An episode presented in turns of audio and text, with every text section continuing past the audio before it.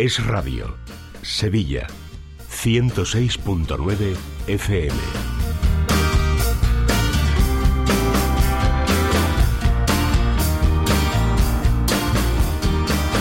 Señores, les lanzo una pregunta. A ver, ¿cuántas veces al día consultan ustedes o miran sus redes sociales? Bueno, puede ser, se puede dar el caso de que ustedes no tengan ninguna red social, pero seguro que sus hijos, sus nietos, sus sobrinos, sus allegados, sus amigos, sus amigos en general, sí que tienen alguna red social. Una o varias, ojo. ¿Alguna vez les ha afectado emocionalmente algo que han visto en redes sociales? Y una cuestión más. ¿Cree que seríamos más felices si no existieran las redes sociales? ¿O es que simplemente no sabemos usarlas? Pues hoy hablamos de todo eso, vamos a intentar dar respuesta a todos estos interrogantes sobre cuál es la influencia que juega sobre nuestro estado de ánimo y en nuestro día a día las redes sociales. Y lo hacemos con una experta en todo lo que tiene que ver con el campo de la psicología, con la psicóloga Paloma Carrasco. Ya saben que ella tiene consulta médica en los centros médicos de Quirón Salud. También pueden seguirla en la página web palomacarrasco.com. Hola, ¿qué tal Paloma? Buenas tardes. Buenas tardes, Laura, ¿qué tal? ¿Las redes sociales son perjudiciales para nuestra salud? No, hombre, no. Yo hay que estar abierto siempre a todo lo nuevo y las redes sociales nos han traído muchas cosas buenas. El problema, por supuesto, como has dicho, es el uso que hacemos de las redes sociales. Entonces, ¿qué hay que hacer para que no nos afecten? Porque está claro que nos pueden afectar emocionalmente, ¿no? Lo que vemos, cómo nos comunicamos con los demás o lo que estamos leyendo. Eh, sí nos puede afectar. Lo que pasa es que que nos afecte o no, o cómo nos afecte, que en este caso sería lo importante el matiz, mm. depende de cómo somos, no depende de la red. ¿no? Yo creo que, mm, de hecho, las redes sociales, las normales, las que más usamos, suelen tener incluso filtros a la hora de, pues no sé, cosas em, que pueden ser más perjudiciales o incluso pensando en nuestros hijos, pues cosas que tienen que ver con, pues con yo qué sé, con obscenidades, con pornografía, con todo. Al final pasan mucho filtro. En realidad las redes sociales las usamos, o sea, o bien vemos noticias simplemente, em, importantes o no, o, de, o simplemente seguimos a otras personas pero no es tanto lo que vemos en las redes sociales, sino cómo estamos usando las redes sociales. O sea, la clave está ahí, en si estamos o no preparados y si estamos haciendo un buen uso. Pero beneficios tiene muchos, ¿no? Luego, para usar bien las redes sociales hay que estar preparados previamente en la, la, sociedad, me refiero, ¿las redes sociales es una extrapolación de lo que nos pasa en nuestra vida diaria o no tiene nada que ver? Bueno, a veces sí tiene que ver, por supuesto, pero porque es muy difícil eh, desdoblarse del todo, ¿no? Habría que ser realmente tener casi, ya una psicopatía para poder tener dos personalidades absolutamente distintas. Al final la persona antes o después se nos ve el plumero. Yo suelo decir esa frase mucho, ¿no? Pero ¿qué pasa? Que es verdad que quizá no todo el mundo em, pues está mm, preparado desde la madurez psicológica para las redes sociales, ¿no? Por eso tenemos que tener pues, tanto cuidado dependiendo de las edades, pero no tiene que ver solo con las edades, sino con un equilibrio psicológico o una madurez, que es una palabra quizá más, más completa, ¿no? O sea, realmente si yo eh, no soy una persona sana en cuanto a relaciones, por ejemplo, con mi entorno natural, con la familia, con mis amigos, con los que me rodean, con los vecinos, con el panadero, cuando voy a darle el pan, y, y luego resulta que tengo una vida riquísima en Internet a través de las redes sociales porque algo raro está pasando, ¿no? Pero normalmente, eh, antes o después, lo normal es que, o, lo, suyo sería que, nuestra propia personalidad, nuestra manera de entender la vida, sea la que manifestamos en las redes sociales. Eso sería bastante saludable. Paloma, entonces si no tenemos una madurez de la que hablabas en nuestras redes personales, en nuestras relaciones personales, a la hora de meternos, entrar en una red social, ¿eso se puede extrapolar, esa inmadurez eh, en, esa relación? Claro, y se producen de hecho muchos conflictos. Todos conocemos, yo creo que si pensamos, em, todos conocemos personas eh, que de cerca que han tenido muchos conflictos en redes sociales, que se han salido muchas veces y vuelven a entrar, que de pronto les bloquean, que de pronto no. Entonces, em, normalmente em, es porque esa persona mm, también es conflictiva afuera, ¿no? Mm. O, por ejemplo, personas a las que le afecta tanto eh, no sé, si nos fuéramos, por ejemplo, a los likes, ¿no? A cuando yo publico algo, a dependiendo la, el éxito que tenga o no, lo que acabo de decir, porque por supuesto aquí lo que importa es la intención de qué estamos haciendo en las redes sociales. O sea, si yo lo que publico o comparto en las redes con el objetivo eh, absoluto de conseguir más relaciones eh, y más éxito personal, o a eso le llamamos éxito personal, el número de amigos, pues nos estaremos equivocando, ¿no? En vez de la, a, la, a, la, realidad o a la autenticidad de las relaciones. Pero um, eh, me acabo de perder, no sé qué estaba. Sí, eh, pero es muy importante lo, lo que comentabas eh, sobre el asunto de que el objetivo por el cual publicamos algo en las redes sociales y decías, eh, depende de, de, de, cuál sea nuestro objetivo, a lo mejor es el de, el de conseguir más like o claro. más amigos, porque a veces... Eso estaba relacionado. Tenemos el, el, norte y creemos que tener más amigos es tener más éxito en la vida, más eso. amigos en redes sociales, ¿no? El, el, norte no sé si lo he perdido, pero ha habido un momento que he, perdido, he, hecho un, he tenido un lapsus. No, me refería precisamente a eso, ¿no? Que normalmente si, si es alguien que hace eso, sí.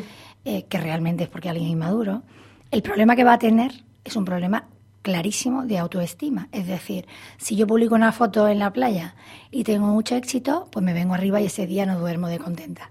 Pero si resulta que he tenido tres comentarios malos o por la hora en la que lo he publicado, por lo que sea, pues no ha habido gente que le haya dado me gusta, o porque la gente no le ha gustado y no le da el me gusta, yo me entristezco y paso un mal rato, pues realmente es que mi autoestima la estoy poniendo en manos de, de, personas virtuales, ¿no? Las conozca o no, pero en el fondo no están al lado tuya, ¿no? Con lo cual tampoco sabes mmm, qué están pensando cuando le dan o no le dan al like, ¿no? Mm. Yo creo que te, tendemos muchísimo a juzgar y hacer juicios sobre lo que los demás piensan con simplemente una frase o dándole a un me gusta, ¿no? Entonces hay que tener mucho cuidado. ¿Por qué, esto es un poco reiterativo, pero ¿por qué nos gusta tanto que, le den, que nos den a un me gusta en una foto, Paloma? Eh, bueno, las personas tenemos una de las necesidades básicas, la de autorrealización personal, ¿no? Entonces, la, el reconocimiento del, del logro, el, eh, la palmadita de la espalda, ¿no? El, bueno, el reconocimiento social eh, es agradable, nadie, uh -huh. nadie claro. puede decir que no lo sea. Claro, porque un me gusta es como un reconocimiento, ¿no? Claro, claro, pero una palmadita en la espalda. El problema es cuando tú necesitas eso para vivir, es decir, mm. eso es una de tus, esa es una de las cosas importantes. O sea, nosotros, por ejemplo, si tú tienes un trabajo y llevas 20 años trabajando en una empresa sin que nadie te haya dicho ninguna vez, oye, que lo hace, me gusta cómo trabaja, pues realmente lo normal es que estés bastante triste o entristecido, ¿no? O vivas claro. de una manera un poco apática ese trabajo. O sea, todos necesitamos cierto reconocimiento. Eh, lo que no puede ser es una prioridad. Entonces, si yo voy a usar la red y mi prioridad va a ser esa, pues voy regular. ¿no? O sea, vamos a ver, una de las cosas que, que es clarísima y que tenemos que repetir, y yo soy de las que lo dice una y otra vez, es que benditas redes sociales que nos permiten estar en contacto con gente con la que a lo mejor hace años, que por situación incluso física, ¿no? Yo que me he mudado muchas veces de ciudad, pues no puedes tener contacto todos los días, ni una vez al mes, ni ni siquiera en años, y te permite pues ese contacto, ¿no? Y también conocer gente que no conoces de nada y establecer relaciones. Eso es maravilloso. Pero si lo que estoy buscando en esa relación es simplemente que a esa persona gustarle, pues ahí me estaré equivocando, ¿no? El enriquecimiento personal tiene poco que ver solo con el gusto o no me gusta, ¿no? Tiene mucho más que ver con compartir, con realmente enriquecerse pues, con la experiencia, con poder ayudarse, ¿no? Eh, pues yo estoy viendo que alguien está poniendo que, que está pasando un mal rato, bueno, pues yo le pongo un comentario de ánimo y de apoyo, bueno, pues estoy haciendo algo bonito y bueno, ¿no? Para él y para mí porque estamos estrechando esos vínculos. Eh, ahora, si todo lo que publico, pues tiene, un, por ejemplo, un objetivo eh, material o consumista, bueno, daros cuenta que incluso han surgido profesiones, ¿no? Que tienen que ver sí, eh, la, la influencer y influencer. claro, entonces eh, también esas personas pues tienen que tener la cabeza muy bien amueblada, porque si no realmente eh, su vida tendería solamente a tener un aspecto consumista, ¿no? O a dar la sensación de que solamente es eso, exacto. de que solo es eso, cuando realmente lo que decía antes, no podemos juzgar porque luego las personas, eh, gracias a Dios, tenemos mucha más vida interior de lo que parece, ¿no? Las redes sociales, ahora que has dicho eso de dar la sensación, las redes sociales es un escaparate, simplemente una apariencia, una sensación de. Yo creo que para mucha gente sí.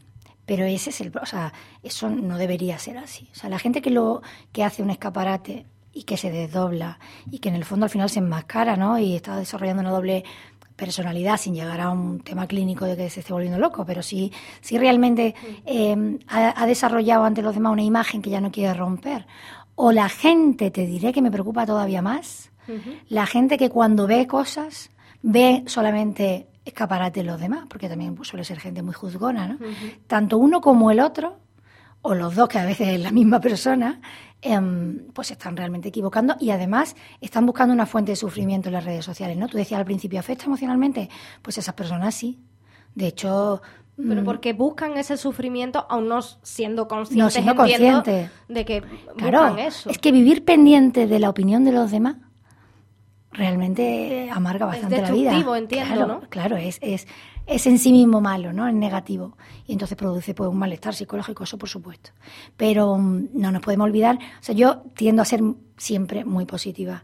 Y de verdad que mm, yo publico desde hace desde 2008, eh, creo que sobre todo en Facebook estoy muy presente y, mm, y he conocido a tanta gente a través de las redes. O sea, yo estoy tan contenta y luego me he podido poner en contacto con tanta gente que me niego a creer que la mayoría de la gente es así. O sea, que el que piensa que la mayoría de la gente está perdiendo el tiempo en las redes, la mayoría de la gente está vendiéndonos la moto en las redes, la mayoría de la gente solo es apariencia en las redes, yo creo que tiene un problema también en su vida, o sea, algo le está pasando que, que ha llegado a esa conclusión de que todo el mundo ¿no? es malo, todo el mundo engaña, todo el mundo es aparente. ¿no?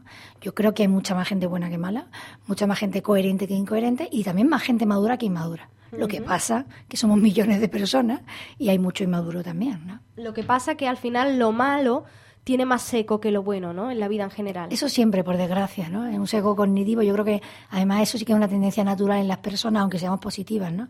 A que nos pese más lo que nos ha salido mal el ¿Eso día. por qué? ¿Porque la mente nos traiciona, Paloma? Bueno, pues porque digamos que, que, mm, como le hacemos tanto hincapié, eh, aparte de a nivel cognitivo o a nivel neurológico, que podamos estar más menos hechos así, el problema es que desde pequeños realmente se hace más énfasis en la corrección que en, la, que en el halago, en la admiración, en el reconocimiento. Entonces, claro, a todos nos pesa, ¿no? Cuando nos equivocamos, normalmente porque hemos tenido a alguien detrás que nos lo ha hecho ver, ¿no? El, el matiz en cómo se hace eso ver, eso sería un, un programa bonito sobre educación, ¿no? Pero mm, al final también determina mucho nuestra vida adulta, ¿no? Entonces, eh, si yo y eso lo trabajamos mucho los psicólogos en la consulta, ¿no? Por eso se hacen también incluso registros, ¿no? Una persona que está un poco deprimida, bueno, apunta todas las cosas que te van saliendo bien al cabo del día, porque son muchas, muchas, pero Porque a veces no las vemos. Nos pasan muchas cosas positivas a lo largo del día, pero mm, no somos conscientes de que nos pasan o no, no somos conscientes de, de que las estamos viviendo, ¿no? Claro, si ponemos- nos pasa algo malo, lo recordamos y lo guardamos ahí, ¿no? ponemos el foco, de todas maneras, eso son maneras de ser. Lo que hay que hacer es aprender a no ser así, ¿no? Eh, y entrenarse en psicología positiva y en, y en, y en ser más, em, pues, eh, proactivos, más extrovertidos, sacar las cosas que nos pesan hacia afuera, que eso también alivia y ayuda, ¿no? Pero. mm, pero que no, no hay que centrarse en si soy o no soy así. O sea, realmente, si estás pasando una mala época, lo normal es que realmente estés notando que solo ves lo negativo, ¿no? Igual, si vas a las redes sociales, pues te das cuenta que solo ves lo negativo, ¿no? Yo recuerdo, em, pues a veces, sabes que en las redes sociales pues se publican cosas pues muy tristes, ¿no? Y, y, y sobre todo la- con el poder de la imagen tan fuerte que tiene, pues realmente pues vemos imágenes, pues yo qué sé, de, de temas de inmigración, temas de enfermedades, temas de oncología, ¿no? Y, y hay personas eh, que, que comentan que no quieren, ¿no? Que ellos quieren las redes sociales solamente pues para disfrutar y para vivir la vida y tal. Pues yo creo que no hay que ni tanto ni tan calvo, ¿no? O sea, realmente no nos podemos basar o poner el foco de nuestra vida, nuestra atención en lo negativo que pasa, pero tampoco podemos vivir como si lo negativo no pasara, ¿no? Yo creo que la palabra importantísima aquí es la madurez y el equilibrio personal. Y que realmente por eso hay que tener tanto cuidado con los niños, ¿no? Em, pues no todo el mundo está preparado para eso. Cuando le estamos dando a alguien eh, esa herramienta, pues tenemos que estar, o sea, tenemos que ser conscientes de que está entrando en un mundo para el que a lo mejor no está preparado. Entonces también nosotros, los padres tenemos una labor preciosa para preparar a nuestros hijos, ¿no? ¿Qué, qué hacemos con nuestros pequeños de la casa, con esos adolescentes que empiezan ya a coquetear con las redes sociales, que empiezan pidiendo un teléfono móvil, que empiezan casi siempre, no sé, Paloma, ahí seguro que tú me puedes guiar más que yo, con el tema del WhatsApp y de ahí abrirse un perfil en una red social? Ahí los padres, ¿cómo deben actuar? Es un tema muy complicado y delicado. ¿no? Yo, mm, que además soy madre, además de psicóloga, y tengo cuatro hijos, pues bueno, lo vivo todos los días. ¿no? Yo creo que casi todos los días tengo algún tema de conversación. Esta mañana desayunando Sí, ¿no? ya hemos hablado de este tema. Eh, yo no me meto en, en casa de nadie y cada uno tiene que decidir más o menos la edad. ¿no? Pero yo creo que los criterios, lo más importantes que tenemos que repetirnos y repetirles a ellos constantemente eh, mm, diría que por lo menos son mm, el primero, este de que hubo un contrato que decían que lo había desarrollado la policía. Yo no sé si lo hizo la policía o un padre sensato, pero hace unos años, cuando empezaron realmente los móviles a, caer en manos de adolescentes, em, se pasó un contrato escrito eh, en el que más o menos se decía que mientras la persona, mientras los padres pagaran el móvil y mientras el hijo viviera en casa de sus padres, el móvil tenía que recordar a ese adolescente que no era suyo es propiedad de los padres. ¿Para qué? Pues para que también te guarde un respeto en ese sentido. O sea, no es una, una cosa es que yo respete eh, tu libertad ¿no? y no me no tu confidencialidad, por ejemplo, y otra cosa es que creas que tú puedes hacer lo que te da la gana. ¿no? Entonces aquí siempre estaré yo, soy tu padre, pues para supervisar y vigilar eso por un lado. Por supuesto, antes que eso, perdón, que lo más importante para mí, es trabajar la relación. Es decir, si mis hijos no confían en mí, en que me pueden contar cualquier cosa, pues no me lo van a contar. Eso es fundamental. eso es lo primero. A partir de ahí empezamos a hablar de todo lo demás. Eso es lo primero. Confianza. Claro, confianza y comunicación en la familia. Lo segundo, lo que te he dicho, o sea, recordarles que el móvil no es un objeto para ellos hacer lo que les dé la gana, sino que de hecho me pertenece a mí y no a ellos. Yo se lo estoy prestando. ¿no? Y lo tercero, yo suelo decir que no pueden, eh, o sea, tienen que pensar antes de decir o de publicar cualquier cosa, foto o comentario, que no les puede dar vergüenza pública, es decir, no puede ser para alguien solo, incluso en WhatsApp. O sea, es que esto es solo para que lo vea fulanita. No, perdona, una vez que tú subes un comentario o una foto, tienes que saber que cualquier persona que sabe de informática ya tiene acceso a ese contenido. Entonces, en ese sentido yo a mi hija se lo digo muchísimo. No te puede dar vergüenza si al final me acabas bloqueando porque los padres nos creemos muy listos, lo seguimos y de pronto descubrimos que le da a, solo mis mejores amigos pueden ver la historia, vale, solo mis mejores amigos, con lo cual yo no lo puedo ver.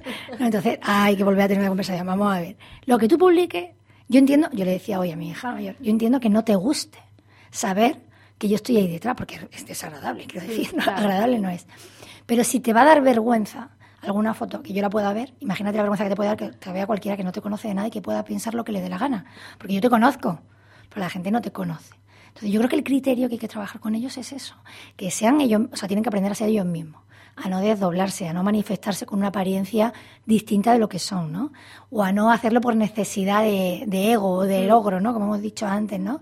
A no buscar en eso el éxito. Por supuesto también a limitar las horas de uso de, eso te quería preguntar, Paloma, porque no sé si en tu consulta te llegan muchos casos de adolescentes, de jóvenes enganchados al teléfono móvil, enganchados a las redes sociales. Adolescentes y adultos. Y adultos. Vemos. mucho y vemos cada vez más. Sobre todo, eh, bueno, hay una mezcla, ¿no? Hay un perfil más de obsesionado, con esto que hemos hablado antes del tema del éxito y de mi imagen, y luego está la persona adicta, porque realmente pues los aparatos, por final hay gente muy lista detrás intentando que nos enganchemos, ¿no? Y y dependiendo cómo somos, vuelvo al tema de la madurez psicológica, pues eh, podemos desarrollar una adicción con las redes sociales, pero más que con las redes sociales, con el aparato en sí. Porque el mm. problema de, de, Internet es que nos abre infinitas puertas, ¿no? Muchas son buenas, y muchas son regulares. Pero incluso las buenas pueden ser adictivas, porque no es.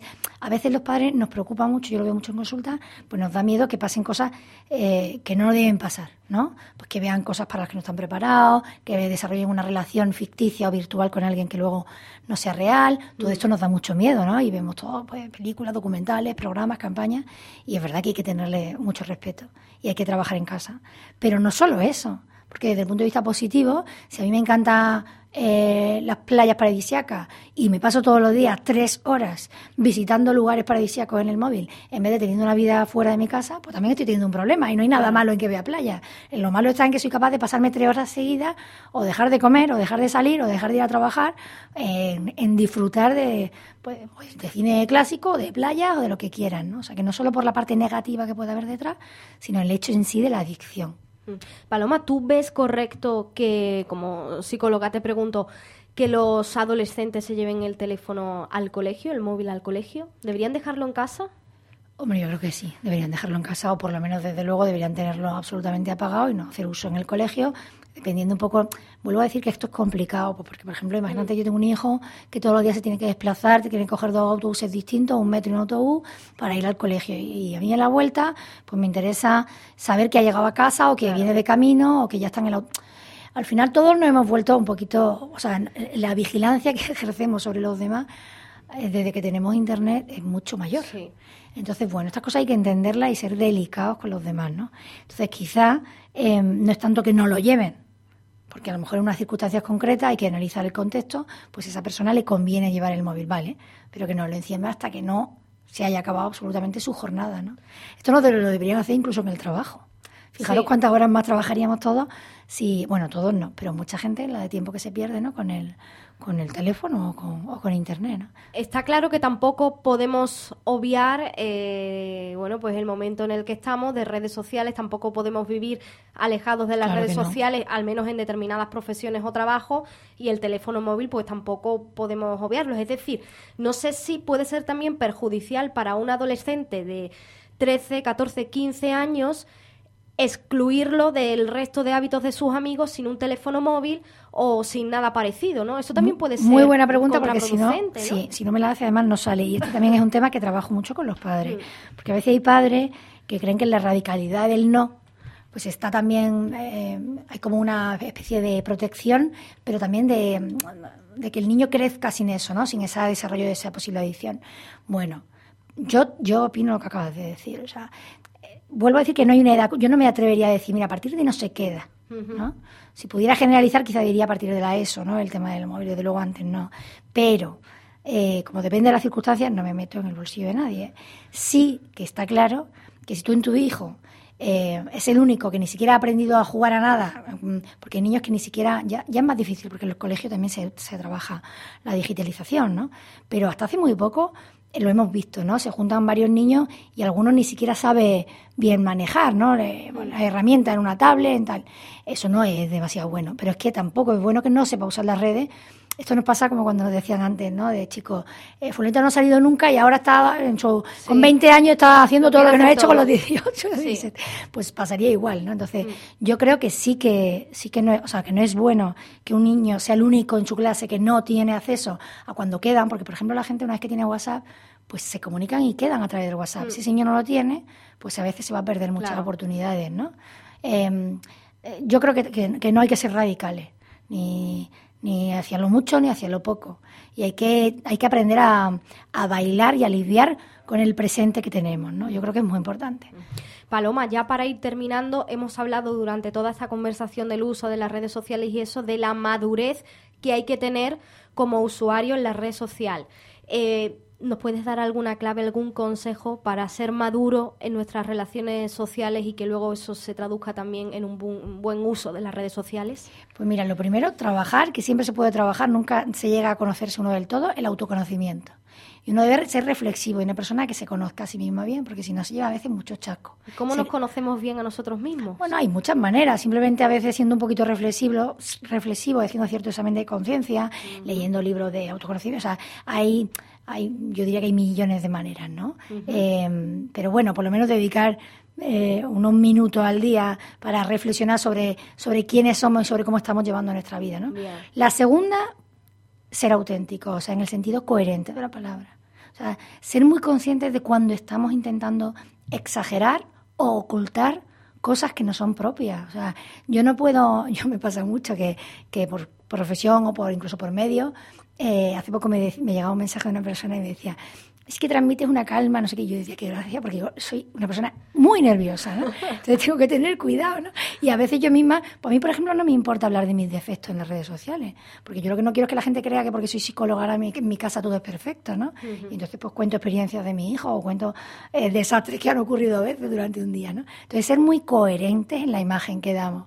Y luego, pues ser pacientes, porque no podemos esperar nada de los demás sin conocerlos, ¿no? Entonces, em, ser pacientes con el, con el paso del tiempo, quiero decir, ¿no? Con la consecución de actos que nos van uniendo en el tiempo. Si yo te acabo de conocer, por muy bien que me hayas caído, y al día siguiente no me has dicho hola en todo el día a través de Instagram, pues tengo que pensar que puede ser normal, que esa persona puede estar viviendo, ¿no?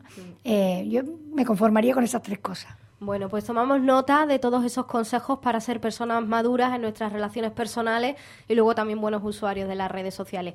Paloma Carrasco, un placer escucharte. Ah, un placer venir aquí con vosotros. Bueno, ya saben que ella tiene su consulta en Quirón Salud, también en la página web palomacarrasco.com pueden saber más sobre ella.